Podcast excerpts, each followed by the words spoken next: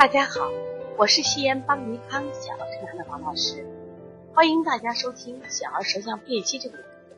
今天我想分享一个宝宝，他患了近视眼，也患了腺样体肥大。我们来看看他的舌象是怎么样。那么这个孩子今年只有八岁，是个男孩，身体稍胖，妈妈讲究不爱运动。那么关键是呀，这个孩子现在的视力啊，双眼的裸视力现在达不到零点三，双眼裸视力达不到，单眼的视力也是非常差。另外呢，他同时患有病象。其实这个妈妈对孩子还是比较重视的，但是她说我就不知道我们孩子怎么就这么早就近视眼了，哦，为什么他会患鼻咽腔体肥大？那我们想从舌头上看出一些端倪来。来，一起和我一起看看这个男孩啊，森森的舌象。那么这个孩子舌头一伸出来，我们第一的感觉是什么？首先，他有紫色的瘀点。其实一般孩子的舌象啊，它气质点多。气质点指的是这个点点很多，里面是透明的。草莓点多，也就是说这些点点里面有红颜色。我们讲这个草莓点往往就是这个气质点郁而化热造成的。那么这个孩子给我的第一感觉是什么？他不仅有草莓点，而且他的黑色的瘀斑挺多的。这种点点几乎在舌的上焦部分，特别头区上焦部分啊，心肺区部分我觉得特别多。那么瘀点在这里什么意思？刚才说气滞点是气滞了，那么草莓点是气滞化热了，那么这样瘀热，然后程度更深，就变成什么呀？瘀滞点。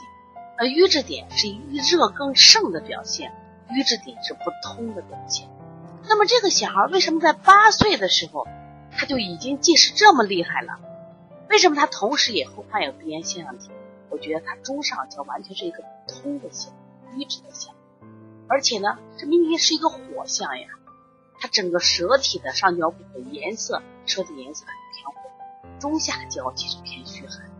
那么这个孩子就是明显的上热下寒，上面的负担太重，上面的火居的太多太旺，结果导致什么呀？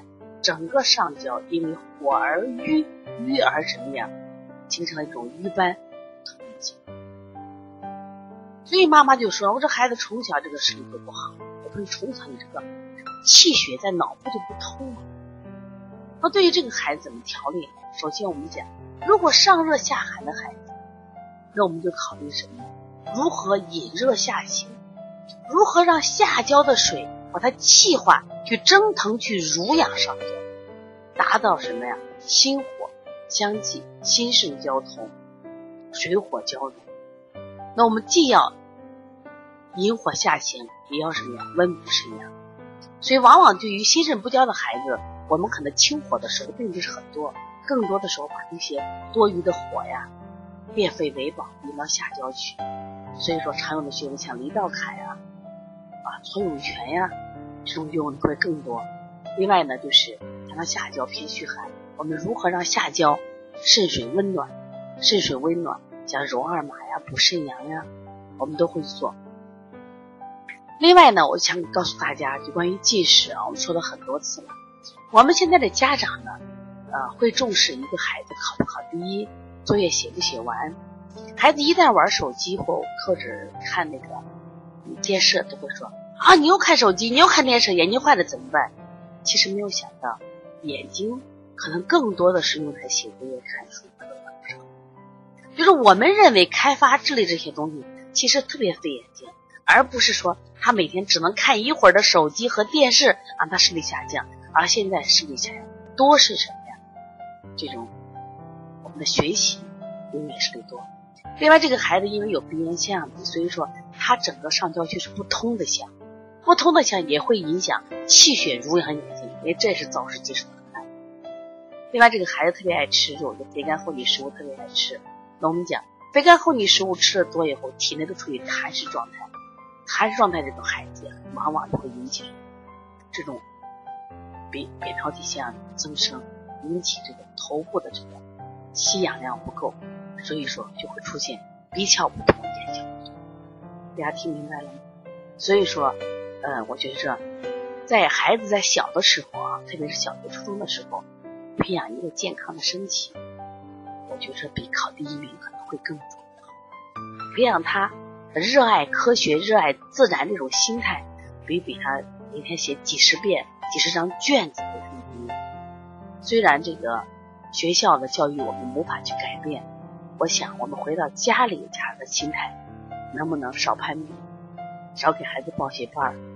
其实我们越来越多的这个孩子很多一些疾病，大多是家长给我们的压力造成。这种压力孩子不会释放，他就会变成瘀点、瘀斑，引起气机不通、气血不畅，导致孩子一系列的疾病。那么这个孩子的近视眼和腺样体肥大就是这样，调起来需要一段时间，破坏它。如果你的孩子也有这样的问题，或者你有一些舌象需要来咨询我，可以直接拨打我的电话。幺三五七幺九幺六四八九，也可以加微信幺七七九幺四零三三零七。那么我们在四月份也有鼻炎腺样体啊近视眼调理的专项课程。另外呢，我们也有一些书籍，包包括发烧、咳嗽、舌象、便秘的书籍，可以在淘宝搜“帮你康小儿推”购买。谢谢。